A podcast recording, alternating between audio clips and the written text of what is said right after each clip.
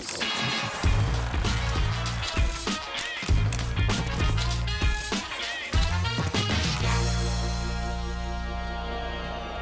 Boa noite, bem-vindos ao Linha de Passe, que começa mostrando a classificação do Boca Juniors à final da Comebol Libertadores. Nos pênaltis, mais uma vez, com um jogador a menos, desde o meio do segundo tempo, o Boca se classifica para essa grande final. A partir de agora, o Linha de faz companhia para entender esses mais de 90 minutos de partida, mais as cobranças de pênaltis. O que aconteceu? Abel Ferreira vem com uma estratégia de repetir o time da ida. E no meio do caminho, coloca os meninos para ajudar a equipe, o que acaba não funcionando, pelo menos não no sentido de ficar com a classificação para a final. No linha de passe, estamos aqui para, a partir de agora, desenhar, Léo, o que houve com o Palmeiras nessa eliminação. Começa com o seu destaque, amigo. Boa noite para você. Tudo bem, Dani? Boa noite a você, boa noite aos companheiros aqui no estúdio, lá no Allianz Parque, ao Fã de Esportes. Bom, é, primeiro destacar que o Boca chega a mais uma final de Libertadores e com seis empates consecutivos, né? Que é uma coisa realmente impressionante. O Boca pode ser campeão da América sem ter vencido um jogo sequer, né? Pode empatar a final com o Fluminense, ser campeão dos pênaltis mais uma vez. Agora, eu acho que o Palmeiras tem que olhar para esse confronto é, com uma lamentação, talvez porque de quatro tempos o Palmeiras esteve à altura do que se espera numa semifinal de Libertadores em um o segundo tempo do jogo de hoje. Foi quando o Palmeiras foi capaz de é, ser criativo, ser perigoso, amassar o adversário de fato e, e criar ocasiões é, dignas do time que tem. Então, eu acho que o Palmeiras poderia ter feito mais nos dois jogos. Hoje fez o suficiente para ir para os pênaltis, mas quando você deixa isso, não a sorte, claro, a competência das cobranças, você fica à mercê aí do, da qualidade dos cobradores, do, da confiança dos goleiros e, e o Boca passa o Palmeiras fica com essa frustração, porque certamente o Palmeiras não jogou tudo que podia em 180 minutos. Confiança do goleiro que coloca o Boca na final, que não será brasileira. Boca e Fluminense no dia 4 de novembro no Maracanã. Paulo Calçade, quero te ouvir.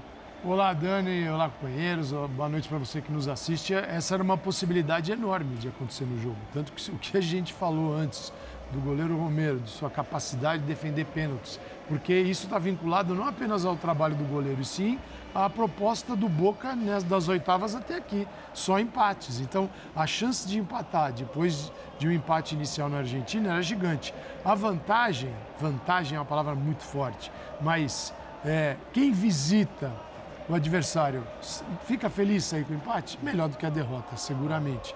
Mas está tudo aberto para o segundo jogo estava aberto, o Boca fez 1 a 0 depois veio a expulsão do Marco Ruvo e, e aí o empate do Palmeiras perde nos pênaltis. É uma possibilidade viável. Isso não quer dizer que está tudo errado no Palmeiras e nem que se tivesse passado estaria tudo certo, não precisa de mais nada. Não, o Palmeiras é uma equipe ainda competitiva, não é a melhor versão, não é o melhor momento do trabalho do Abel. Mas é preciso entender que é uma equipe que, quando perdeu um titular enorme, como o Dudu contundido, entre um lateral para fazer uma outra função. Ele não tem, é, nos jovens ainda, uma capacidade desenvolvida para ser o titular e falar assim, sigo com ele na maior tranquilidade. Os meninos entraram no segundo tempo. Então, isso era perfeitamente possível de acontecer. E aconteceu. O Boca é uma grande equipe, enorme? Não. Tem tradição, tem história, tem um monte de coisas. Mas este time não é gigante. Mas ele fez o papel dele em seis empates e passou nos pênaltis mais uma vez, está na final. Daqui a pouco a gente vai ter entrevistas aqui ao vivo, vamos ouvir os personagens dessa partida, mas não sem antes dar uma boa noite aqui também para André Kfouri, tudo bem? Oi, Dani, boa noite. Boa noite, meus caros, uma ótima noite a todos. A gente está vendo aí o que, na minha opinião, é o único sinal de anormalidade no jogo de hoje. O gol do Cavani, não pelo fato do Cavani ter feito um gol, embora ele tenha pouquíssimos gols, dois gols, né, apenas em, em suas atuações pelo Boca Juniors, e é uma, até agora uma, uma parte da carreira dele que é contrária ao que foi a trajetória dele no futebol, em termos de produção, mas pela maneira como a jogada se desenhou. O Merentiel ganha do Gustavo Gomes no mano a mano, no canto do campo, e consegue entrar na área, olhar, perceber onde está o Cavani e colocar a bola é, de uma maneira muito é, tranquila e fácil para ele se jogar no chão e rolar para dentro do gol. Isso é anormal. O gol do Boca colocou o Palmeiras na noite de hoje na pior das situações. Uma equipe que atravessa um momento muito ruim do ponto de vista ofensivo, não consegue criar oportunidades, não consegue concluir as oportunidades, ainda que durante o segundo tempo de hoje tenha tido um desempenho, pelo menos na criação de momentos, melhor do que nas últimas partidas. Só conseguiu um gol de fora da área, numa bola que desvia logo depois do chute e que, na minha opinião, o Romero poderia ter defendido. Eu não acho que é uma falha do ótimo goleiro do Boca, e mesmo que tenha sido uma falha, aí as opiniões são, são, estão livres como sempre, ele depois se recupera no lance da bicicleta do Rony e no lance subsequente, no qual ele vai para o chão para tirar um possível gol do Hendrick. Então, o Palmeiras sofre um gol que não é do seu costume e se vê numa situação muito difícil em casa. Consegue levar o jogo para os pênaltis e aí o jogo dos pênaltis é outra coisa. Os técnicos falam, os jogadores também dizem, não é possível recriar em treinamento a atmosfera, a pressão, aquilo que aflige os jogadores ou o que lhes dá confiança. E a gente viu hoje um goleiro à espera desse momento. Na hora que o jogo acaba, o Romero, que tem 1,92m, dobra de tamanho. E ele mostra isso nas cobranças. Então, assim, vai se falar demais, eu creio que a gente vai poder abordar aqui. O Jean daqui a pouco participa do programa lá do Allianz Parque.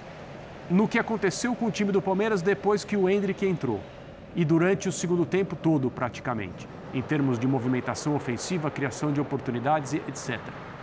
Treinadores cansam de dizer isso também. Ah, por que, que o Hendrick não começou então? O futebol também é feito de circunstâncias, as escolhas de escalações levam em conta essas circunstâncias e não é porque um jogador entrou muito bem no segundo tempo que ele faria esse mesmo papel desde o início. Só que a gente nunca vai saber. No momento em que o Palmeiras não tem o Dudu, que é um jogador que atua pelo lado, o Hendrick faz um segundo tempo pelo lado perigoso para o Boca, criador de problemas. Participa do cartão vermelho, um do, uma das fotos foi sobre ele né, do Rojo e depois é, ajuda o Palmeiras a pelo menos levar esse jogo para os penais. Nós não vamos saber nunca o que aconteceria com o Palmeiras na noite de hoje se o Hendrick estivesse em campo pelo lado desde o início. Vitor Birner, eu e você no intervalo a gente falava sobre correr riscos, né? Uhum. É, nesse Palmeiras, eu confesso que eu esperava um fato novo para esse jogo de volta, ainda que não fosse uma peça nova, talvez uma disposição diferente dos jogadores no campo taticamente. Quero te ouvir sobre esse Palmeiras depois agora do jogo acabado também, para saber a tua impressão uh, dessa eliminação e, claro, também falar um pouquinho desse Boca classificado. Mais uma vez, boa noite a você, Dani. Boa noite ao André, ao professor Calçade, ao Léo, aos fãs e às fãs do esporte. É, eu, no primeiro comentário, como a gente vai falar muito do jogo, quero tratar de uma outra questão. Porque quando a gente vê o Fluminense, por exemplo, chegando ontem à decisão da Libertadores, ele tem um treinador que se dispõe a correr mais riscos do que o Abel se dispõe. Uhum. E se fosse o Inter, o Cudê também é um treinador que se dispõe a correr mais riscos do que o Abel se dispõe. E são características de técnicos. É, não tem a certa, não tem errada, tudo depende dos jogadores que você tem à disposição, tudo depende da melhor estratégia com aquilo que você tem disponível para aumentar as chances do seu time atingir os objetivos. Desculpa, é, a diferença do Diniz para o Abel é muito maior do que do Cudê para o Abel. Muito maior, Sim. muito maior, muito maior, concordo contigo. Partindo desse, desse princípio, eu posso dizer que Talvez, se um dos garotos tivesse começado jogando, talvez se a ideia de jogo fosse outra, eu até acho que sim. É, não sei com quem, se com um dos garotos ou se com o Breno Lopes, se o Marcos Rocha não tivesse começado jogando e o Mike tivesse entrado na lateral. Eu tenho muitos talvez uhum. para colocar aqui para dizer que o resultado Sim. teria sido diferente. Mas eu tenho uma certeza: é, a direção do Palmeiras precisa ajudar mais o seu treinador dentro do que o Abel gosta de futebol, dentro do que o Abel quer como time de futebol, um time que corre menos riscos, que tem jogadores mais talhados para esses momentos. E quando a gente fala de riscos, também se fala de experiência, de jogadores acostumados às semifinais de Libertadores, aos principais jogos. O elenco dele não é suficiente. E ele deu indireta sobre isso, aliás, ele falou direta sobre isso na última entrevista quando trata do assunto, ele já falou sobre isso algumas vezes, só que ele não tem que entrar num confronto com a diretoria do Palmeiras. Como o Abel não tem que fazer isso, eu tenho que falar aqui. Então, se a diretoria do Palmeiras quer tirar o melhor também do seu treinador, ajude o seu treinador. Posso fazer um advogado diabo rapidinho? Claro. Pode, aí eu vou lá ouvir Tá. o Jean Oddi também, que está com a gente. É, o Palmeiras fez uma partida espetacular contra o River Plate, certa vez, com três garotos do meio campo. Sem torcida no estádio, no Ok, estádio neutro. É, entendo. Hoje tá- hoje estava em casa, é, que é um ambiente teoricamente mais favorável. É, eu acho sim que, que, evidentemente, o elenco poderia ser melhor em várias posições, mas ao mesmo tempo você olha para o outro lado e um garoto como o Valentim Barco faz o jogo que faz com torcida adversária hoje, com uma personalidade absurda, recuperando bola, marcando. E, e os times argentinos têm muito menos condição de ficar pedindo jogador que os brasileiros. Mas o Boca não foi melhor que o Palmeiras. Não, concordo que não foi. É, essa é a grande questão. Entendeu? Mas, de mas desempenho, o final das resultado contas aí... passou. Ontem o É, Inter é, jogou melhor que o Fluminense e o Fluminense passou. Passou com um time inferior. Né? Então, assim, a, a responsabilidade de passar no confronto era maior do Palmeiras, mesmo, Esse- esse- mesmo com, com, com as falhas que possa ter no elenco. Esse Boca, o Barco fez um gol para o Boca ganhar um jogo na primeira fase aos 99 minutos de jogo contra o Deportivo Pereira 2x1. Então, Perdeu o Deportivo é Pereira assim, 1x0. é, quem- qual é o melhor elenco, o do Boca ou do Palmeiras? É do Palmeiras de longe, né? Mesmo Sim. com todas as lacunas que tem. Sim. Entendeu? Acho que é aí que eu quero chegar. Sim. É, e eu, o eu, Hendrick eu, eu tô também mais tem de desempenho que de personalidade. resultado. Eu E entendo acho você, que o. Hendrick também tem personalidade para, assim como o Barcos, entrar e definir um jogo, mas a gente debate isso já já. Quero colocar o Jean Odd também nesse papo. Vamos voltar lá para o Allianz Parque para agora o Jean dá a impressão de quem está ali, né? Uma torcida que apoia o tempo todo, Jean, que mesmo no fim do jogo se levanta novamente para tentar ajudar o Palmeiras a chegar a essa vaga, mas nos pênaltis é o Boca quem acaba passando mais uma vez com a bênção do seu goleiro. Boa noite para você, Jean.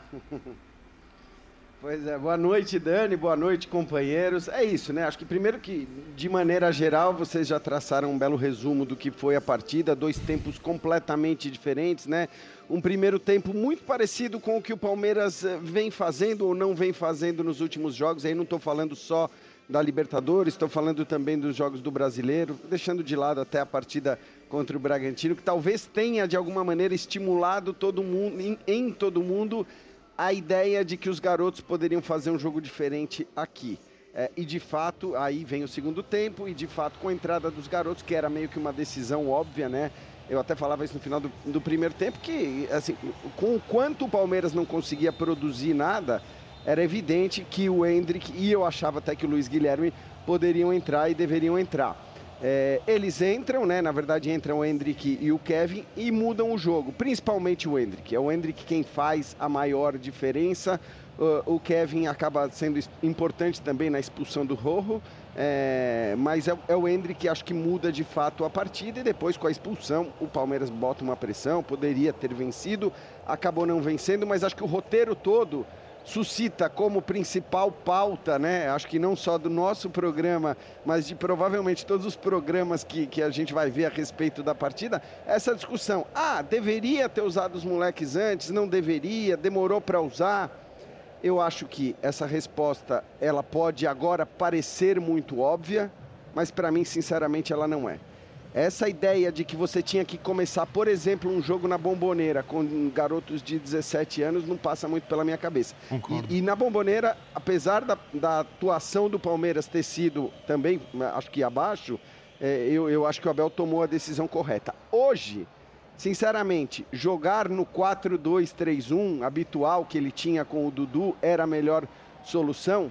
Eu não sei, mas o que eu imaginava talvez como possível, algo que faria sentido, é simplesmente, seria simplesmente uma troca do Arthur pelo Hendrick. Quer dizer, aí não seria você ter os caras abertos. E por que, que eu digo isso? Porque você abrir mão do Mike num jogo como o de hoje, quando você tem o Barco como o melhor jogador do Boca Juniors, não faria sentido. Abrir mão do Mike, eu digo, abrir mão de um dos dois laterais direitos. Eu acho que o Palmeiras tinha de fato que começar como começou com Marcos Rocha e Mike. Mas você poderia, até pelo baixo rendimento do Arthur, que não é do pós-Dudu, o, o, o Arthur não parou de jogar bem ou, ou, ou caiu de produção quando o Dudu se machucou. É bom lembrar que antes do Dudu se machucar, e muita gente se esquece disso, o Arthur foi para o banco. E foi para o banco do Mike. Então, o que eu acho que talvez pudesse ter acontecido era você começar da mesma maneira que o Palmeiras começou hoje, né, com o Arthur ali mais próximo do Rony, que era o centroavante, mas tendo o Hendrick é, para fazer esse papel. Agora, é, é, é, de novo, assim, eu não gosto muito de me, me apegar aos resultados para dizer que uma coisa era indiscutível. É um pouco o que o André está falando. A gente sabe o que ia acontecer. Não, a gente não sabe. O Hendrick teve muitas oportunidades no começo da temporada, pode ter evoluído de lá para cá. É, ele foi titular em todas as escalações do Palmeiras até que começassem os mata-matas do Campeonato Paulista. E aí, pelo rendimento dele, ele acabou saindo. Depois chega o Arthur também e tudo mais. Mas é, eu, eu não acho, como certamente muita gente acha e vai ter a certeza agora, de que se você tivesse começado com os garotos, o Palmeiras teria metido três, quatro no Boca, porque o segundo tempo deu essa impressão de que o gol sairia a qualquer minuto. Enfim, eu acho que cabem discussões, mas também estou muito com o que disse o Birner. Eu acho que você não pode, por melhores que sejam os seus garotos, chegar numa semifinal de Libertadores e depender do seu banco de reservas com dois garotos de 17, um de 18, um de 20 que jogou 60 minutos na temporada. Tem alguma coisa errada e não estou eximindo o Abel deste erro, porque talvez esse planejamento e essa crença de que os garotos fossem resolver a parada, talvez é, tenha passado por uma decisão do Abel, que evidentemente e justamente tem muita moral no Palmeiras. Deixa eu continuar no Allianz Parque, porque a gente tem alguns personagens dessa partida, os dois goleiros, o Cavani, todo mundo falando na saída ali do gramado. Vamos ouvir antes da gente continuar aqui. A atuação primeiro do Palmeiras, que conseguiu agredir mais o Boca no segundo tempo. E como é que foi a preparação para vocês num momento como esse, que poderia acontecer, né? Os pênaltis. Cara, é, a gente não fez um bom primeiro tempo, sim, melhoramos no segundo tempo. É, a gente queria ganhar o jogo no, no, no 90 minutos, é, infelizmente a gente não conseguiu. Tivemos bastante chance no segundo tempo, conseguimos fazer o um empate, tentamos até o último minuto para ganhar o jogo. E pênalti é isso, é um detalhe, é, é muitas vezes o emocional também, a gente não, não conseguiu ir bem e agora é ter é, a gente lamenta o que aconteceu, mas ter tranquilidade e seguir o trabalho, continuar, seguir trabalhando firme, é, fazendo o nosso melhor todos os dias para que a gente possa terminar o ano aí muito bem e fazer um bom campeonato brasileiro. O pênalti, você já pegou é, do 13 e 21, é, grande especialidade sua. Não, trabajamos muito, temos gente como o treinador de arquero Galloso, Javi García, Lea Brey, el grupo de arquero de goleiro que tenemos es muy importante, es muy bueno, gente, de, gente muy buena, muy sana y, y eso ayuda muchísimo a la hora de, de competir. Mas você parece muito confiante na hora dos pênaltis. É isso também conta? Sí, sí, es lindo, es lindo. Tengo 36 años y estoy en un momento que me gusta divertirme. Y para mí cuando vamos a los penales es como una diversión. Estoy contento de poder ayudar a mis compañeros. Gracias. Obrigado. Quando Cavani, com a sensação de disputar a primeira Libertadores, é, fazer um gol primeira vez e levar o time para a final já, na casa do Palmeiras. Sí, sí, tiene un sabor especial porque lo logramos, lo logramos fuera de casa en un campo difícil, porque la verdad que jugar acá es algo muy difícil para cualquier equipo que viene a jugar, este, pero dimos batalla, jugamos por momento al fútbol, por momento nos defendimos, porque Palmeiras es un buen equipo, un muy buen equipo, pero Boca es Boca y tiene con qué pelear siempre. Entonces, estamos muy felices porque el objetivo se logró y ahora queda un paso que, que bueno, que pelearemos y, y trabajaremos para, para llegar a, al, mil, al mil por mil a ese partido. Vocês parecem muito confiantes no goleiro, é isso mesmo? Tem muita confiança no Romero? Sí, sí, tenemos mucha confianza en nuestro arquero, en todo el equipo, porque en el momento que el equipo tuvo que responder, respondió, eh, supo sufrir y los equipos grandes también saben sufrir. Y si tienen que pegarle para afuera, también saben pegarle para afuera y aguantar y soportar. Y eso creo que fuimos hoy, una gran demostración de carácter. Y bueno, y ahora a recuperar fuerzas, a enfocarnos en lo que tenemos en el campeonato y cuando llegue el momento darlo todo como lo hicimos hoy para, para dar esse passo que nos queda. A palavra dos jogadores ao vivo. Calça, para a gente voltar aqui para o nosso debate, eu vou destacar é, a primeira simpatia do Romero, né? Que é. o André destacou bem, tenta ali um portunhol para se comunicar. É, e ele fala uma coisa que é impressionante, né? É que para ele é um momento de diversão, que ele é. se diverte quando ele vai para os pênaltis. Eu acho que isso fala muito sobre a questão mental, sobre o psicológico e sobre o quanto o Boca esperou Total. por essa decisão dessa maneira. É, o Boca, é, quando você tem um goleiro nesse nível, que, que ele tem um histórico de defesa de pênaltis, você acha que você vai forte para um momento como esse. E o Boca tomou um empate, o Boca estava vencendo. Então, assim, do ponto de vista emocional, foi uma pancada. Você estava levando o jogo para a classificação sem pênaltis. Mas aí vem a confiança total no goleiro. A gente destacou isso tanto ao longo da semana e ela se confirmou. Né? É, isso é a beleza do jogo também. Ele fala, é lindo, é lindo que ele se diverte. Que culpa ele tem ali? É. Ali, ele, para você sair né, culpado de uma cobrança de pênalti, você tem que tomar alguns frangos na cobrança. Ela tem que passar de debaixo é. de você, praticamente. O que é quase impossível. Então a chance de você sair herói, e ele tem saído, é gigante. Eu, eu só acho que o, o jogo de futebol tem vários. Você tem vários são patamares diferentes. Tem partidas que você percebe uma escalação totalmente equivocada de uma equipe que não tem a menor estrutura para jogar futebol, onde está tudo errado, tudo mal feito, você sabe isso.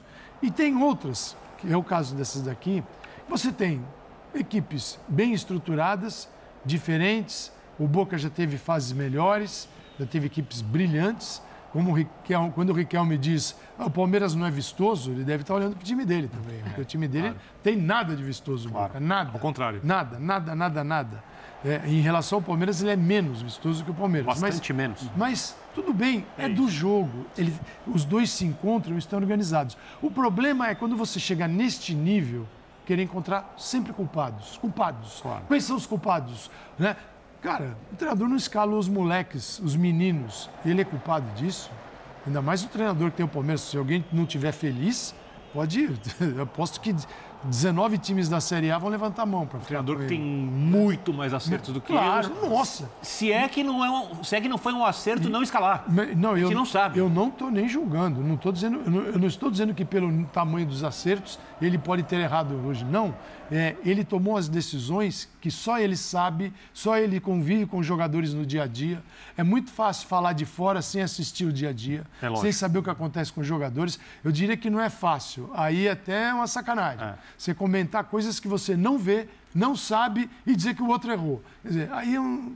Né, aí, é quando as pessoas são desrespeitadas, às vezes, claro. pelos treinadores, essas pancadas que muitos tomam, é um pouco disso. É. Porque o cara sobe é, a temperatura e fala, pô, ninguém viu. Tudo bem que não deixam ver, mas você não sabe. Uhum. Então, eu não vejo dessa forma. Vejo uhum. como futebol, de equipes que, com propostas diferentes, foram igual, quase iguais dentro de campo. E aí se igualaram no placar e deu boca. Poderia ter dado Palmeiras. Isso não muda nada, nem de um lado nem de outro. Eles são o que eles são, Jean. É, então, Calçade, eu, eu acho até, eu concordo com você, acho só que a, a, saída do barco geraria uma grande repercussão se o Boca fosse eliminado na Argentina, porque ele... É. é. porque ele era o jogador mais perigoso, aquele com a capacidade de, de repente, armar um contra-ataque, mesmo que o Boca tivesse um jogador a menos.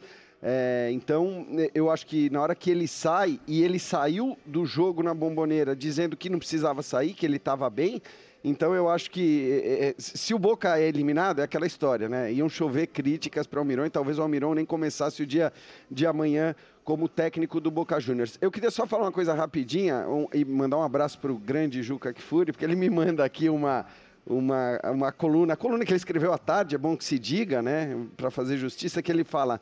É, Hendrick é o melhor Dudu à disposição de Abel Ferreira. Né? E eu acho, eu acho interessante, só porque é, claro que muito foi discutido isso. A questão é que o Abel nunca usou o Hendrick como Dudu. É, é, o Abel sempre olhou para o Hendrick como um centroavante, colocando o cara ali centralizado e abrindo o Rony. E o Hendrick, como centroavante, não vinha funcionando. Então, eu acho que essa discussão também que vocês começaram e que certamente vão continuar a respeito é, da, da, da entrada ou não dos garotos, tem que olhar também para esse aspecto. Será que o, a posição de centroavante, pelo menos hoje, para o Hendrick, com 17 anos de idade, é a melhor para jogar entre os adultos, vamos dizer assim? Cara, é, será que não é, é, melhor ele jogar aberto, hoje pela, pela direita e, e, não pela esquerda? Mas só para mandar um abraço para o Juca e lembrar isso, que o Hendrick não tem sido o Dudu. Mas claro, ele estava se referindo a ser o substituto do Dudu na, na escalação do time, né? Pois é, a, a amostra que a gente tem é uma amostra de 45 minutos, um pouco mais, ou seja, é uma amostra pequena, absolutamente circunstancial. E qual é a circunstância? É bastante óbvia. 0 a 1, 45 minutos para pelo menos encontrar um gol e levar o jogo para os pênaltis. O técnico na posição do Abel tem obrigação de fazer o que ele fez, independentemente dele ter escalado certo para começo de jogo ou não. Quando eu digo que a amostra é pequena, é que tem um jogador cujos atributos o qualificam para fazer esse papel. E esses 45 minutos comprovam que ele pode. Ele é atrevido, ele tem energia, ele obviamente é jovem, ele tem um ótimo um contra um, ele tem velocidade e força. Essas são as características para fazer esse papel pelo lado com, com eficiência. E ele fez. Isso significa que ele faria em 90 minutos desde o início?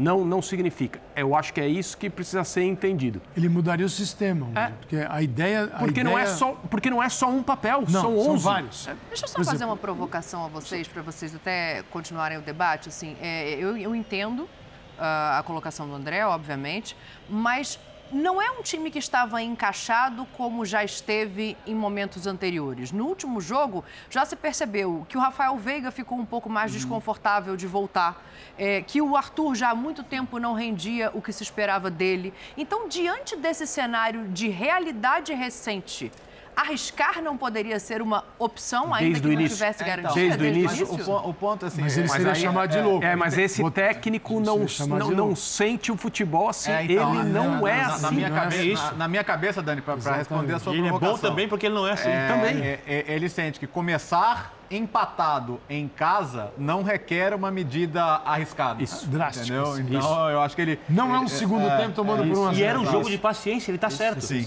O que não pode acontecer é tomar um gol que Exato. tem falha do Zé Rafael, que tem do falha Gustavo do Marcos Gomes. Rocha, que você obriga é o Gomes a dar combate do lado direito. Onde ele é um horror. Aí, quando acho, o Gomes sai acho, da acho área. Não é um horror, o, só o, não é o zagueiro não, é, na, na, na, O Gomes sai da área, ele é facilmente batido. Se você pegar os piores momentos do Gomes, é ele distante da área, indo caçar atacante. E vamos combinar que não era o cara mais veloz. E não e, e ele é o zagueiro por dentro da linha de três. Então, quem tinha que bater ali era o Marcos Você tira o Gomes, mas ali o que acontece? É o contexto, é o treinador, a opção do Abel. A opção do Abel foi segurar o Marcos Rocha com os dois zagueiros, com o Gomes e o Murilo. Três. Sai construindo com três.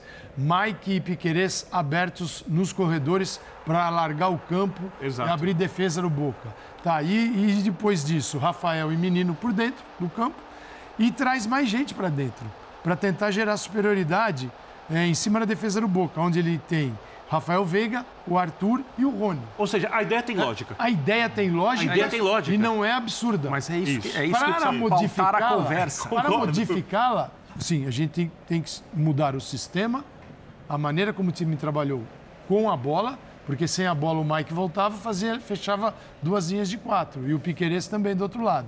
Com a, sem a bola, com a bola, eram três, quase um 3, 4, 2, 1, vai. Não gosto muito disso, mas né, fica mais fácil de entender. É, faz sentido? Faz sentido. Poderia ser diferente? Poderia, poderia. É, é que muito no nível individual, né? Olha quantos jogadores que normalmente têm rendimento alto em jogos importantes, pô, Rafael Veiga, Marcos Rocha, né? Olha, olha quantos caras que.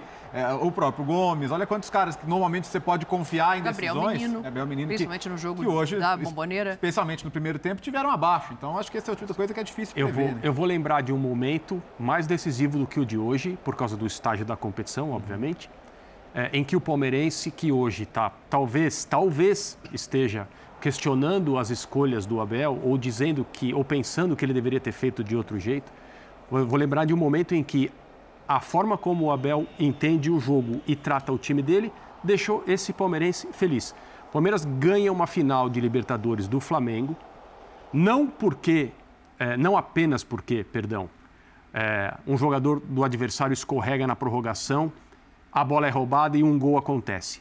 Não, o que reivindica o Abel na história do título é ter ido à prorrogação contra o Flamengo.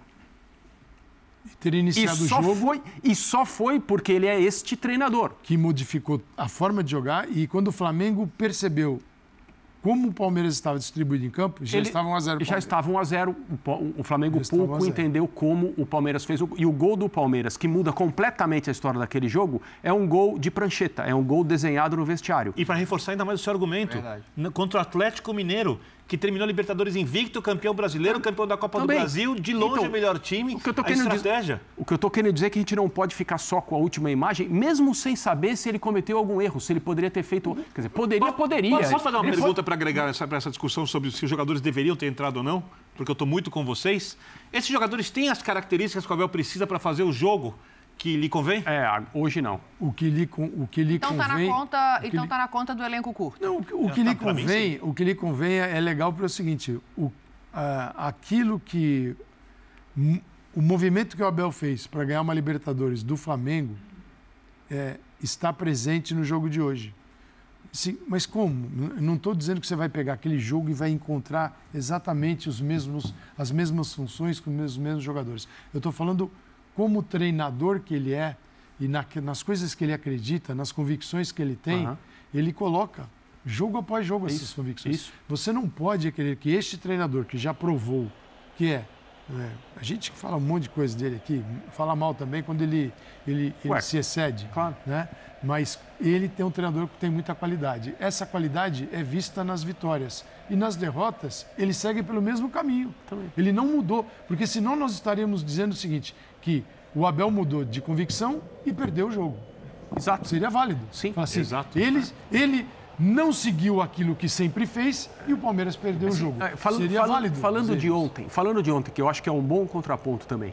É, o Diniz arrisca cada vez mais durante o segundo tempo, né? Numa partida que estava difícil para ele. Acontecem no intervalo de seis minutos dois gols que são fruto dessa ousadia. Mas ele se transformou num técnico ousado a partir dos 15 minutos do segundo tempo ontem? Não. Não. Os jogadores dele estão ou não estão acostumados com o que aconteceu no segundo tempo de ontem? Ele foi é claro pro que estão. Paraguai com uma vitória, é verdade, mas foi com um time extremamente ofensivo e ganhou do Olímpia. Então, ele é assim. Ah, mas se o Valência faz um gol, a história. É claro que é. É óbvio que é. E outro treinador não teria ido ao Paraguai com um- mais um atacante, teria feito uma, É. algo mais conservador, estaria dentro das suas convicções e seria normal. Sim. O problema é olhar para o resultado e dizer se aquele sujeito é besta ou bestial.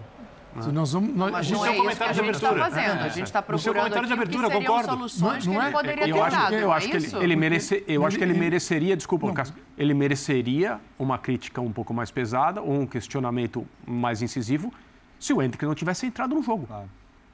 O Hendrick jogou metade do jogo. E ao colocar os garotos no intervalo, ele não vou dizer que ele deu um recado, mas ele foi, ele deixou muito claro, né? Ele deixou bem assim a situação da limitação do elenco estava ali exposta quando ele sentou em jogos na coletiva, em partidas anteriores e falou: eu tenho limite, eu tenho garotos e é o que eu posso oferecer. E foi isso que ele fez, que ao colocar os meninos num jogo tão grande, porque do outro lado tem uma camisa que é pesada, que pode estar numa fase ruim, não é a melhor da história, mas sempre causa um impacto, não é? Sempre é um impacto enfrentar um time desse. E ele não tinha nesses jogadores a experiência e ainda a confiança de que fosse dar certo. Então eu não vejo problemas aí pela, na- nas escolhas. Eu, né? eu acho, eu, acho que, eu acho que a profundidade de elenco é mais uma questão em campeonatos do que, do que em confrontos de Copa. Especialmente nesse, quando o atacante titular do adversário é um jogador que você comprou e da- decidiu que não se via. né? Emprestou pra ele. E fez o deu E- passe. E, né? acabou fazendo a jogada do gol, entendeu? Então, assim, é, é, é, eu, eu não questiono a escolha da formação titular hoje. É, não questiono, eu, eu entendo também. porque ela, ela é coerente com a maneira que o Abel pensa futebol. Isso. Mas também acho que assim, o Palmeiras não saiu pro Boca porque tem limitações no elenco. O, o Palmeiras saiu, o Palmeiras saiu pro Boca porque não, não, não foi capaz de, de converter as oportunidades que criou. Isso é futebol. Ah, ah, cara, assim, é, é, o, o Boca, de- o- se, o, se o Boca jogasse, se o Boca fosse colocado para jogar o Campeonato Brasileiro contra as equipes brasileiras, as mesmas equipes que ele enfrenta na Libertadores, Sim. ele dificilmente chegaria entre os quatro, cinco primeiros. Brincando, não chega entre os 10 primeiros. Ok, que tô, tô tentando ser generoso. Mas isso Foi. é Copa. Né? Na, aí a Copa te permite, É num jogo, com uma esquece. estratégia É específica, é, você pode ganhar um jogo. E, e ok, faz parte, normal. O, o, o Jean citou a saída do barco, eu cito outro ponto em que eu acho que o Almirão pecou. É, o, Rojo, o Rojo com cartão amarelo, ficar marcando do lado esquerdo ali onde o Palmeiras estava deitando, cima, demorou um né? pouco. né? demorou. E assim, ou ele podia tirar, e se ele pensasse, não, não vou tirar porque ele é importante, traz pra dentro. Coloca outro cara pra marcar pela esquerda. Sim. Ele, foi, ele poderia ter perdido o jogo na Ele expulsão deixou do Rojo. exposto, né? né? Deixou E ok, como passou, isso talvez, né, talvez os nossos companheiros do Linha de Passe lá, né, do, do- do- eles estariam falando sobre isso agora. Né? Mas isso não vai ser um assunto E- tão importante assim. e quando eu falo- passou. Toca que, toca que me voe. Isso, gente, a gente falou a semana toda do, do Romero. Você imagina se o Boca é desclassificado Uhum. nos pênaltis, o que seria esse gol tomado de longa Defensável. distância? Isso. E é, Ah, para mim, um gol defensável. Para um goleiro que a gente falou tão bem dele, é defensável. Sim. né? É, sim. de- é defensável. É uma bola que, ela, se houve algum desvio no caminho, não foi um desvio que mudou a trajetória, ele caiu para um lado, a bola para o outro. E não foi Essas tão coisas- colocado assim, Essas ele coisas tocou, né? acontecem, elas são do jogo. Quando eu falei do Gomes, é o seguinte: o Gomes é um zagueiro. Você quer o Gomes na área do seu time? Não, porque é um zagueiro que faz gol, a beça. O Gomes na área do Palmeiras tira todas de cabeça, deu- quase nada passa. E qual é a, a pior situação para o Gomes, que nem o Gomes gosta? É quando o Gomes tem que caçar adversários, percorrer longas Correndo distâncias trás, né? com mudança de direção. Quando o adversário está numa trajetória linear para cima da zaga, ele está correndo em linha reta, é uma coisa. Quando o adversário ele está longe da área, ele perde referências e não é o melhor momento dele. Eu, como Boca, penso nisso, vou, te- vou tentar estabelecer essas situações. Eu, como Palmeiras, vou tentar evitar essas situações para expor um dos melhores zagueiros da história que o do Palmeiras, imagina. Para quem teve Luiz Pereira, né? não é fácil, mas ele merece estar nessa. Deixa eu voltar lá no Giano Allianz mais uma vez. Daqui a pouco a entrevista coletiva do Abel Ferreira para a gente ouvir aqui qual é a visão dele sobre essa partida de hoje, Jean. É, imagino que mais uma vez vai passar pela questão do elenco, né? Que a gente está colocando aqui. O Léo diz que não coloca nessa conta, o Birner diz que sim. Quero te ouvir em relação a isso também. Se ele poderia ter dado um outro formato com essas peças ou se de fato ah, as contratações fizeram muita falta nesse jogo de hoje. Acho que não vieram, né? É, então. Pois é, Dani. Eu vou manter o que, o que eu vinha falando antes mesmo do resultado, porque também não quero me basear só no que aconteceu nos 90 minutos de hoje. É claro que se a gente tivesse tido inúmeras vezes nessa temporada 45 minutos como os que a gente teve no segundo tempo, o Abel não é maluco. O Abel sabe o que ele faz em geral, ele estaria escalando os garotos o tempo todo em todos os jogos mas não tem sido assim. É, acho que é, o jogo contra o Bragantino, em que os garotos foram muito bem, que o Hendrick foi muito bem, mas um jogo também diferente, com muitos espaços, é, talvez tenha reforçado a ideia de muita gente de que, cara, esses garotos estão prontos, eles têm que começar jogando e tudo mais. E eu acho que a tendência talvez é que isso até aconteça depois da partida contra o Bragantino e, e depois do segundo tempo de hoje. Certamente eles serão mais usados agora na sequência do Campeonato Brasileiro. Mas eu repito, eu acho que é, o Léo falou de um jogo de Copa. Ok, agora num jogo de Copa, é, especificamente como era o jogo de Copa contra o Boca Juniors, na Bomboneira, por tudo que é aquele estádio, pelo que ele gera em todo mundo, né? E, inclusive em quem está trabalhando lá, é, é- é compreensível você dizer eu não vou usar o garoto de 17 anos ou os garotos de 17 anos. Eu repito, eu acho que o Hendrick teve muitas oportunidades no começo da temporada. Talvez o maior pecado do Abel, para mim, seja não, não ter insistido, eh, sei lá, depois da primeira fase do Campeonato Paulista, no Hendrick como titular. Talvez para mim o maior pecado do, do Abel em relação ao Hendrick especificamente tenha sido você não testar o Hendrick mais aberto, você dar mais liberdade para o lado de campo, porque o Hendrick, se você for ver em vários jogos em que ele atuou como centroavante, de costas para o gol, ele não parava em pé. Ele não parava em pé. E ele é um, um jogador, embora forte, é um jogador de 17 anos. E ele estava com dificuldade para jogar ali como um homem de referência, um cara central, de costas para o gol. Então, eu acho que talvez o jogo de hoje até indique um Hendrick agora jogando mais aberto. Acho que se era para jogar com uma dupla de ataque, esse sim é o ponto. Né? Como aconteceu novamente, embora o Arthur tenha voltado até um pouco mais, né? o Calçade falou, ele estava ali mais na linha do Veiga até. É, vo- você poderia ter começado com o Hendrick no lugar do Arthur, porque o Arthur não vinha bem. Mas acho também que o Palmeiras, é, que conquistou tudo que conquistou nos últimos anos, isso significa dinheiro também. Que tem esse estádio sempre lotado, isso significa dinheiro. Que ganha prêmios é, de, de, de- de títulos o tempo todo. É, eu acho que o Palmeiras poderia, não estou falando aquela loucura do torcedor brasileiro que um time perde e você começa a exigir um monte de contratação, né? Não é isso, não é, em geral não é isso.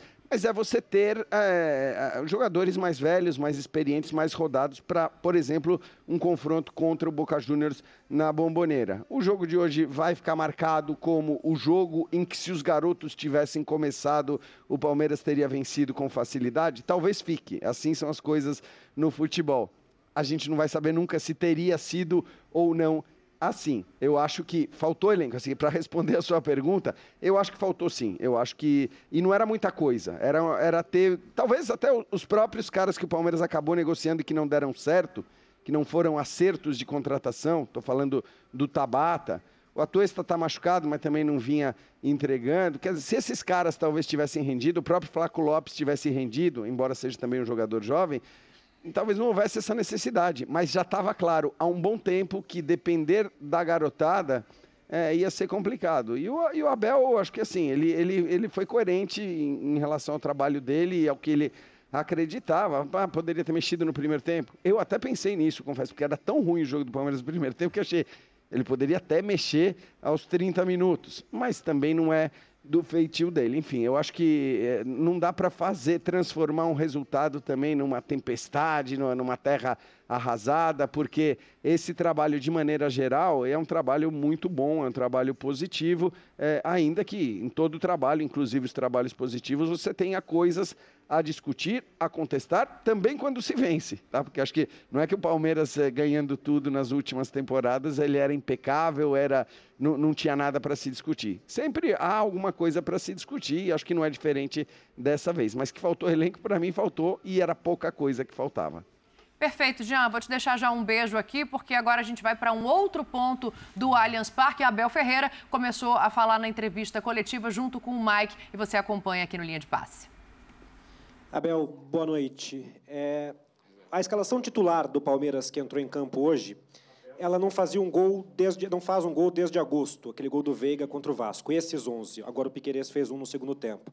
E eu estava pensando aqui, talvez a palavra que melhor defina a mudança do Palmeiras do primeiro para o segundo tempo seja mobilidade, né? um time muito mais móvel no segundo tempo.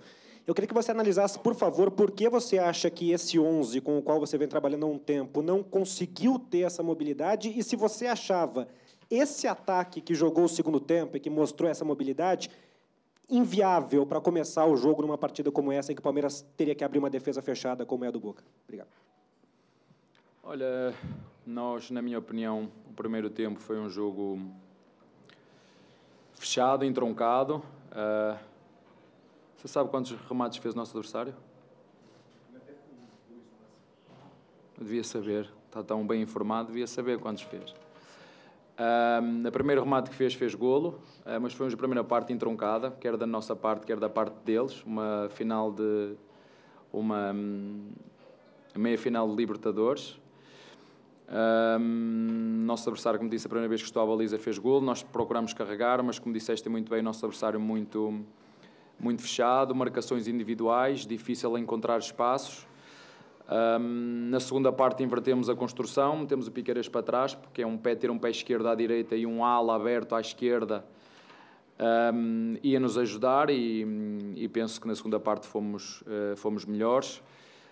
Um, fizemos 24 finalizações, mas como disse várias vezes, hoje o resultado não quis que a gente fizesse mais com um golo. Tivemos oportunidades suficientes ao longo de todo o jogo, não só da segunda parte mas de todo o jogo para poder sair com outro resultado.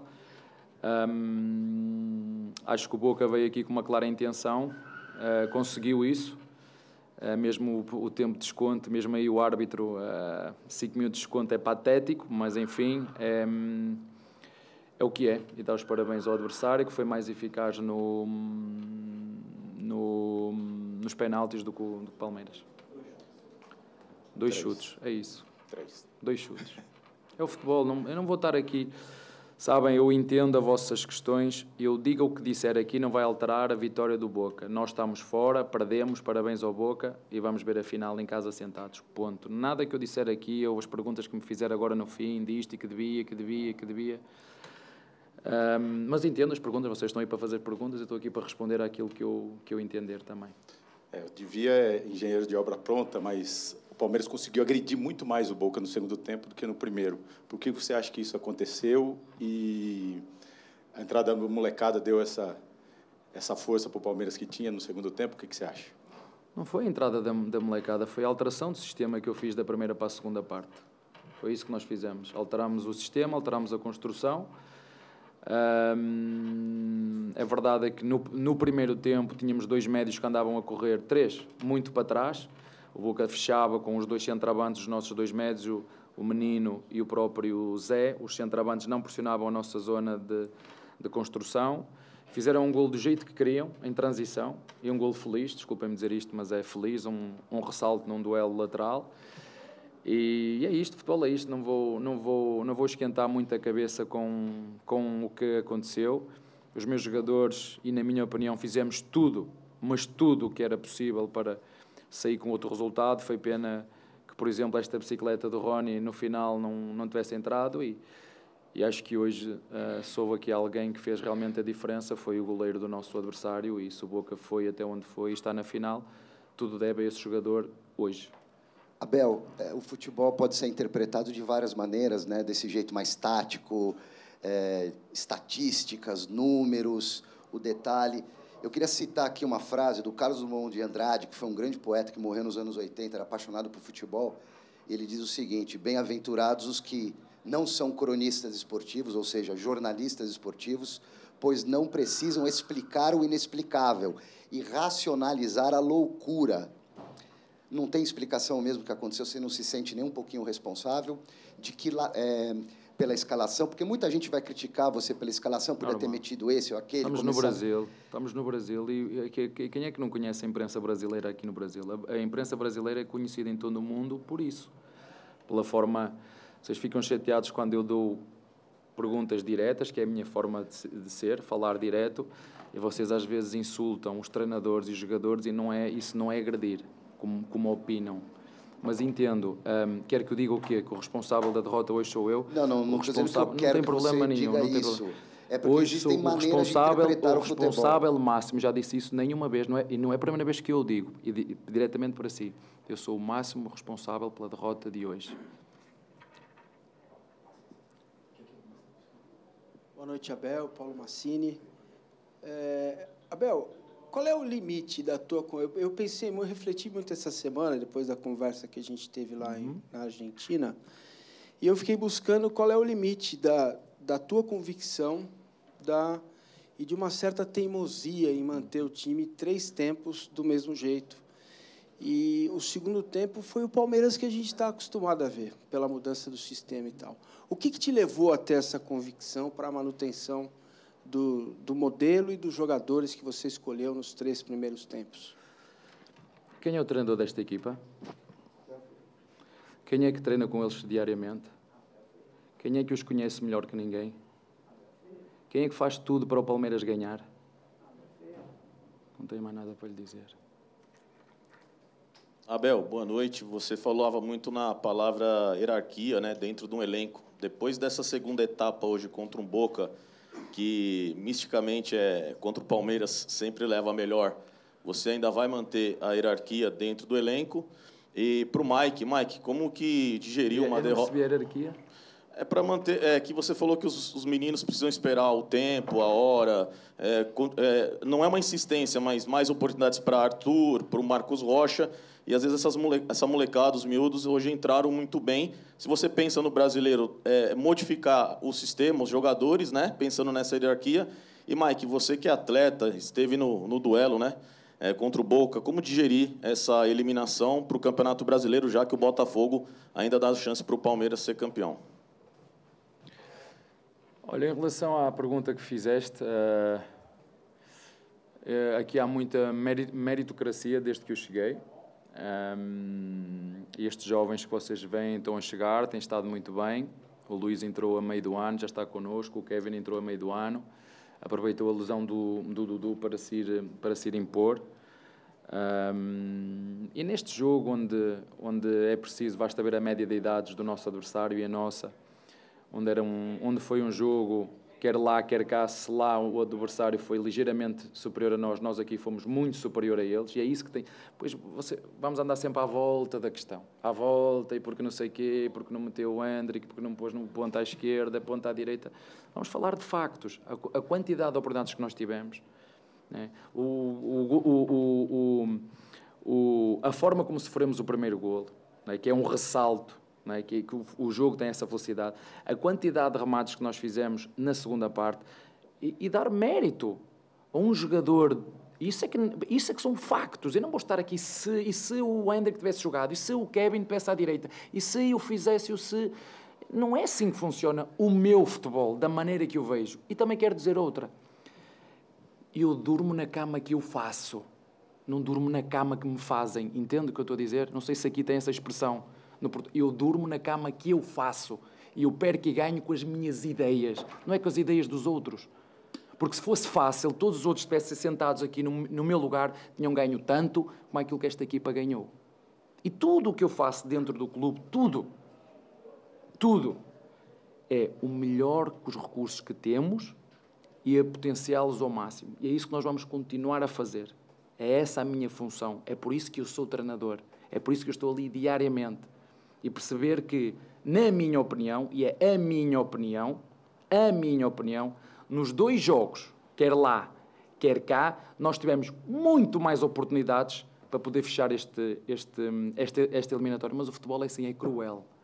Futebol é assim como vocês viram ontem. Uma equipa tem três oportunidades claras para matar o jogo, não mata e perde. É assim que funciona. E não vão andar aqui depois à procura de que vocês querem. Eu entendo, porque foi o André, porque é o Kevin, porque devia ter jogado o Luís Guilherme, e porque devia ter sido o Rocha, e porque o Rony não devia ter jogado. Andamos aqui no se, se, se, se, se. Não é assim que funciona. O futebol é assim, e umas vezes é cruel para nós, outras vezes é maravilhoso. Como foi ganhar a primeira Libertadores, como foi ganhar a segunda Libertadores. E quer vocês gostem ou não, eu vejo o futebol de uma maneira diferente de vocês. Por isso é que vocês são jornalistas e eu sou treinador. E, e entendo se você tivesse posto o Hendrick na primeira parte, se você tivesse posto o Kevin na segunda, então vocês acham que tudo o que eu faço, não faço aquilo que eu acho que é melhor para a equipa. Tudo que eu faço, não, eu faço as coisas de maneira. Uh, uh, não, o treinador não gosta de ganhar. Não há ninguém no mundo que goste de ganhar mais que eu. Ninguém. Igual pode haver, mas é impossível. Mas também queria também rematar dizendo isto. É um orgulho muito grande ser treinador desta equipa. Muito grande. E hum, eu entendo. Nós como hoje não passamos e hum, vamos ser vítimas do próprio sucesso. Quando tu elevas a fasquia, o sarrafo a este nível e depois não consegues entregar o que já entregaste e dizer porque que é bom que não se esqueçam, não é? para além da quantidade de jogadores que já valorizamos, para além da quantidade do, do, dos dois títulos que já ganhamos, para além dos objetivos financeiros que já cumprimos este ano através dos resultados esportivos, Queríamos muito estar na final, queríamos, mas dar os parabéns ao Boca e especificamente ao, ao guarda-redes do Boca, que esse sim, esse sim, era isso que vocês deviam me perguntar, esse sim foi o jogador que fez a diferença para o Palmeiras hoje não estar na final de mais uma Libertadores. Isso é que são factos. Tudo o resto é se, e se, e se, e se, e se, e se, e se o Hendrick jogou no, no, no Grêmio, o Hendrick jogou no, no Bragantino e estava preparado hoje para jogar, para entrar como estava. Mas nós seguimos o plano. Só que desta vez no nosso plano houve um, um goleiro do adversário que, infelizmente, não deixou que o plano uh, seguisse o caminho certo e dar os parabéns a ele, porque de facto hoje é o, é o jogador que fez a diferença na eliminatória. Desculpa lá. Então, é, estamos tristes, sim, né? Não tem como é, enganar isso, mas é, fizemos de tudo, né? E futebol é assim. Agora, é, como o professor fala, é 24 horas, né? Amanhã vamos estar todos juntos lá para trabalhar, porque domingo já começa o brasileiro. Vamos com tudo para ver até onde vamos chegar aí no, no, nesse campeonato que, que nos resta. Abel, Mike, boa noite. Abel, primeiro para você, no jogo contra o Bragantino, você lembrou de uma frase que você disse contra a equipe do Botafogo, quando o Botafogo venceu no Allianz Parque, que seria muito difícil tirar esse título do Botafogo. Hoje, o Palmeiras não chegou à final da Libertadores. É claro que nada apaga a história dos dois títulos que o Palmeiras já venceu nesse ano. Mas a partir de amanhã, o que o Palmeiras vai trabalhar para tentar tirar esse título do Botafogo e tentar fechar a temporada com mais uma taça? Se não apaga, aparece. Né? Se não apaga, aparece.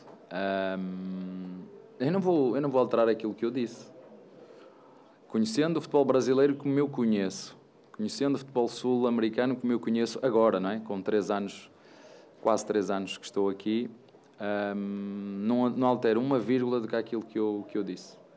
Tem tudo para serem campeões. Abel, tudo bem? Boa noite. Vocês entraram no, no, ano com aquele lema né, de fazer o mesmo, só que melhor, né? a mesma coisa, só que melhor. E começou bem a temporada, título paulista, Supercopa, e aí movimentações de elenco, contusões estamos já na reta final da temporada. Eu queria que você é, falasse, você acha que não conseguiu a ideia esse ano e já pensar para 2024 o que, que pode ser feito, pensando em elenco especificamente? Boa pergunta. Uh, isso é uma boa pergunta para fazer no final do ano, que é onde eu gosto de fazer a minha reflexão pessoal e fazer o balanço da, da época. Mas neste momento não, acho que ainda é cedo para eu estar a fazer esse, esse balanço, quer pessoal, quer quer coletivo, o que te posso dizer é que realmente entramos muito fortes no ano. Um, tivemos algumas, algumas, alguns contratempos, mas esses contratempos também nos deu a oportunidade de, de estrear, por exemplo, o Kevin, que tem estado muito bem, o, o, o Luís Guilherme. Às vezes, eu tenho que vos dizer, para, para vos lembrar, sabem quem foi o treinador que subiu esses jogadores todos? Sabem quem foi? Não. Foi quem? Fui eu. É isso que eu quero que vocês lembrem disso, porque às vezes sou eu, fui eu que dei a oportunidade a estes jogadores todos, do Hendrick, do Luís Guilherme, do Fabinho, do Jonathan, do Vanderlá, do Naves, que deixámos ir o, o, o, o Kusevic embora, disse, não, vamos apostar neste momento, assumindo todos os riscos. Isso eu, eu assumo, assumo tudo o que eu faço é em prol daquilo que é melhor para o, para, para o clube. Sim, tivemos a infelicidade do, de um jogador como o Dudu, que é diferenciado, se magoar, são circunstâncias do futebol e nós temos que as, que as aceitar, a seguir em frente, mas no final do ano eu eh, farei o meu balanço individual e farei o balanço coletivo e farei o que sempre faço no final de cada ano, em todos os clubes que eu, onde eu passei, entregar o relatório daquilo que foi uma época desportiva, daquilo que foram os títulos ganhos ou títulos perdidos, um, mas como eu vos disse, para voltar a relembrar, hoje saímos de uma competição que queríamos muito, infelizmente, estamos fora. Um, dar os parabéns ao Boca. Um, ganhamos dois títulos. Este ano dificilmente vamos conseguir fazer melhor que fizemos o ano passado. O ano passado ganhamos três. mas temos que continuar. Uh, este símbolo nos, nos obriga e dar também, porque não dizê-los, parabéns aos, à nossa torcida que nos ajudou que esteve connosco o tempo todo, mas infelizmente não foi possível hoje retribuir esse, todo, ou esse apoio que eles nos deram, que nos deram uma, por uma passagem à final, mas hoje não deu para nós. Encerrando agora a entrevista coletiva do Palmeiras. Tá aí, olha, Abel Ferreira mantendo suas convicções, assumindo ali responsabilidade pelas escolhas que faz. Uh, uh, fiquem à vontade para fazer né, as considerações de vocês. Foi mal. Mas foi acho mal. que a gente. Foi, foi mal, mal na entrevista? Foi mal na entrevista. Mal. Mal. Por quê? porque fez generalizações em relação ao trabalho de jornalistas esportivos, falou frases que são preconceituosas, como, por exemplo, eu sei como funciona a imprensa esportiva no Brasil. A imprensa esportiva brasileira é conhecida no mundo inteiro como se a imprensa esportiva brasileira fosse uma organização que pensa e age do mesmo jeito com um determinado objetivo. A gente vai ter que falar pela milionésima vez. Cada jornalista é responsável pelo que diz, pelo que pensa, pelo que escreve é, a imprensa brasileira não existe do ponto de vista do contexto que ele usa. Sim. Existem é, excessos, e eu não gostaria de transformar a conversa sobre hoje nisso, mas existem excessos? Claro que sim. Aqui na Espanha, na Inglaterra, em Portugal. Depois ele foi, é, pelo menos assim eu entendi, quando ele foi perguntado a respeito das chances do Palmeiras ganhar o título brasileiro, ele diz: conhecendo o futebol brasileiro como hoje eu conheço, conhecendo o futebol sul-americano, eles têm grandes chances de ganhar. Isso é uma releitura da frase: o sistema não quer que o Palmeiras ganhe de novo? Porque é o que parece. É o que parece. Uma coisa é você falar do mérito do Botafogo, do tamanho da vantagem, da distância de pontos, etc. Mas o que o futebol sul-americano tem a ver com a corrida pelo título brasileiro em 2023? Não deveria ter. Esse é o ponto. Ah, essa não é a pergunta que você deveria fazer, é a outra. Não é um jurado de perguntas. Responde se quiser. Então foi mal na coletiva, foi bem quando disse: sou um técnico que ganha e perde com as minhas convicções, não com as convicções dos outros, é o que a gente vinha falando aqui. Mas mais uma vez, na derrota, o Abel revela algumas facetas que a gente precisa criticar, sempre lembrando e repetindo: grande treinador, excelente para o Palmeiras, bom para o futebol brasileiro, mas que peca na forma de se comunicar. Ótimas coletivas quando ganha. quando perde, as coisas mudam. É, e ele. A generalização não é. Porque ela pode ser em todos os sentidos, não é só em imprensa, é em tudo, né? Ah, tô no. Porque a gente tem muito problema aqui mesmo. Mas então ele tem que ser mais claro. Ele diz quais são. O futebol brasileiro, o que, que é? Está sendo roubado. Quando ele ganhou, estava tudo certo. Aí quando ele perde, aí o futebol brasileiro é o sistema. Isso. Então, sim, então, até, até agora ele ganhou mais. Então ele foi mais beneficiado. Mas é curioso, Calçado. Foi assim, por alguém, é... por alguma instituição, ou quando ele vence a obra do talento dele, dos jogadores, quando ele perde, tem um sistema que não o deixa.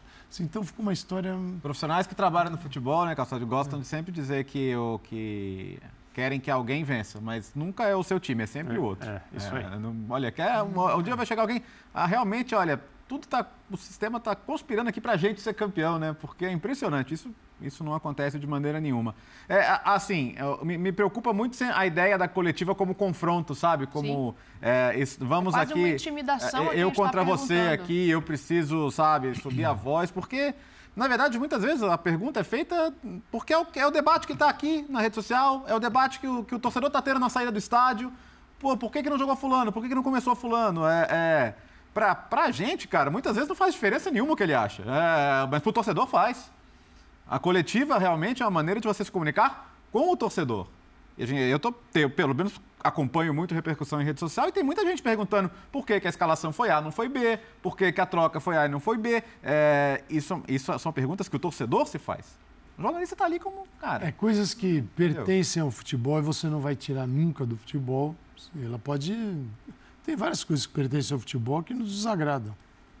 Claro. Mas a forma de lidar com elas e, e, e interagir é diferente. Sim. Não é porque te desagrada que você é, eu, faz da, parte, faz parte do jogo, é um da, jogo. Na entrevista, o único ponto que me incomodou um pouco mais foi a questão do vocês, que são jornalistas, uhum. pensam de um jeito, o que o André falou, e eu sou técnico, penso do outro. Quem viu o Linha desde o começo, viu a gente dizendo exatamente o que o Abel falava. Um monte de coisas, um monte de coisas. C, C, C, C, C, C. Quer dizer, a nossa opinião sobre as ideias dele, o início do jogo, é, a escalação, o não usar os jovens, é exatamente igual a dele. Sim. E nós somos jornalistas. Só isso. pois Só é, isso. ele poderia ter explicado, talvez, para quem não entendeu a escolha, a manutenção da convicção, perdeu mais uma oportunidade. eu vou que fazer tá um intervalo. E... É, na volta, a gente vai ouvir o Anderson Barros também, uh, responsável pelo futebol do Palmeiras, que para na zona mista para falar com os jornalistas. A gente já volta com o Linha de Passe.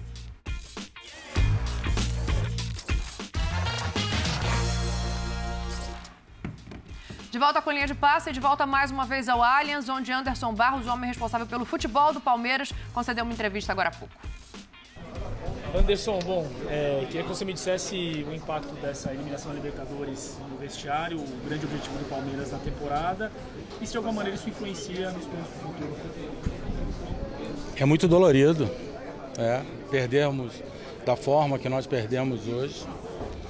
Mas a gente tem que, precisa ter consciência do que a gente vem fazendo nesses últimos anos. É a quarta semifinal consecutiva. O Palmeiras, dessas últimas quatro Libertadores, venceu duas. Então o Palmeiras tem muita consciência daquilo que ele vem fazendo nesses últimos anos e ele não pode abrir mão disso. Né? Um jogo que se desenhou de uma forma né, na qual é importante que a gente registre né, até mesmo a arbitragem, tenho convicção que a Comebol vai tomar uma providência, porque a gente não pode voltar àquele tempo onde o jogo não se desenvolve, onde o árbitro é complacente com determinadas atitudes. A gente não pode mais permitir isso no futebol de hoje. Mas o importante é que o torcedor do Palmeiras tenha certeza do que a gente tem, tem feito nesses últimos quatro anos. E não é à toa que o Palmeiras chegou a quatro semifinais consecutivas, tendo ganho duas delas. Anderson, bom, agora inicia-se o planejamento já visando a próxima temporada. Né? Quais são as prioridades do, do Palmeiras para o ano que vem? Olha, eu acredito muito que um planejamento ele não para, né? ele é constante. Um, nenhuma equipe consegue se planejar faltando dois meses para o final de uma temporada. É uma, um processo constante. O Palmeiras tem uma definição muito clara do seu trabalho. Ele considera a sua espinha dorsal como fundamental para todas essas conquistas que ele teve nos últimos anos. Um trabalho que é desenvolvido pelo Departamento de Futebol de Base muito forte. Né? Esse equilíbrio é que vai tornar o Palmeiras sempre uma equipe competitiva, como ela tem sido nesses últimos anos. Então o planejamento ele é constante, ele não se inicia agora. Será feita uma, uma investida pelo Bruno Henrique, que é um jogador que, que interessa assim, para 2024? Qualquer grande atleta com potencial que o Bruno Henrique tem, como o Bruno Henrique tem, o Palmeiras vai estar sempre acompanhando a situação.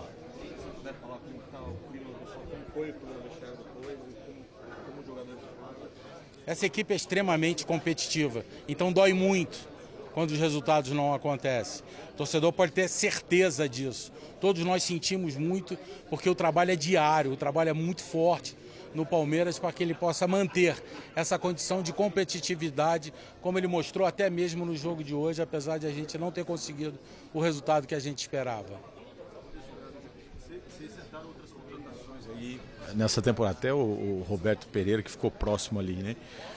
Como é que você acha que isso atrapalhou o desempenho do Palmeiras, não conseguir essas contratações? E aí tem esse, esse dilema, né? Gasta muito e não consegue, não, não dá para investir, porque não dá para fazer loucura.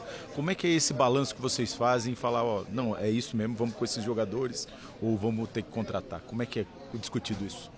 Se você me permitir, só vou trocar uma palavra, balanço por equilíbrio. Né? O que a gente procura manter o tempo inteiro é esse equilíbrio nas ações que nós definimos para o departamento de futebol.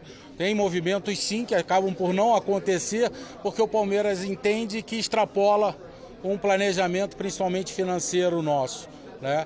Mas não é por isso. O Palmeiras, mais uma vez, é importante que a gente diga isso nessas últimas quatro temporadas, nessas últimas até mais temporadas, o Palmeiras tem sido uma equipe protagonista dentro do futebol. Ela tem brigado por todos os títulos. A gente não pode esquecer disso para que a gente não fuja de um caminho que a gente tem convicção que é o que levará o clube ainda a muitos resultados positivos.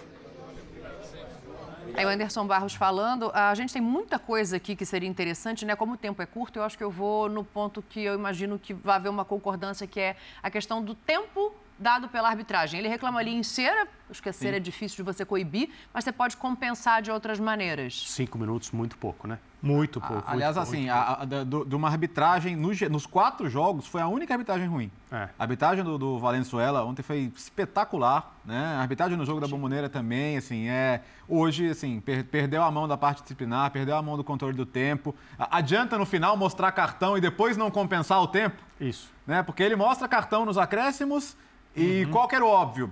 Dá mais um minuto, porque o tempo que ele dá ali é o mínimo, ele pode dar mais além do tempo. Então, na verdade, ele, ele ainda premiou o tempo claro. ganho.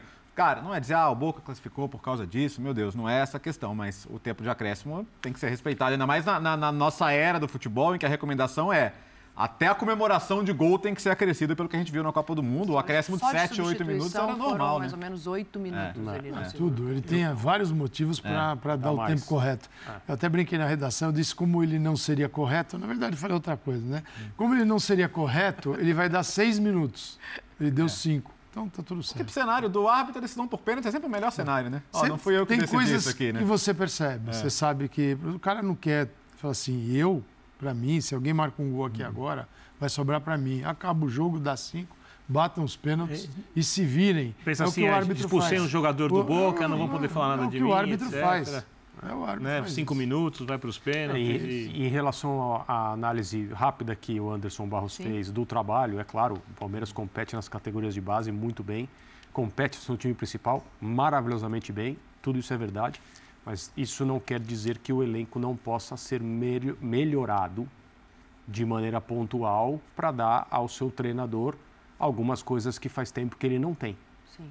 Né? Então, essa, ele- o fato dele ter dito e ter feito uma bela análise correta não significa que o elenco do Palmeiras não seja carente em algumas, em algumas funções. Mas com curiosidade, ele Talvez apitou por Fluminense isso- 2, Olímpia 0 nessa Libertadores, Inter 2, River 1, Racing 0, Boca 0 nessa E Libertadores. talvez por isso que o André falou, ele não negue ali o interesse No no Bruno Bruno, Henrique. quando perguntado sobre o assunto. A gente tem mais uma paradinha aqui no Linha de Passe.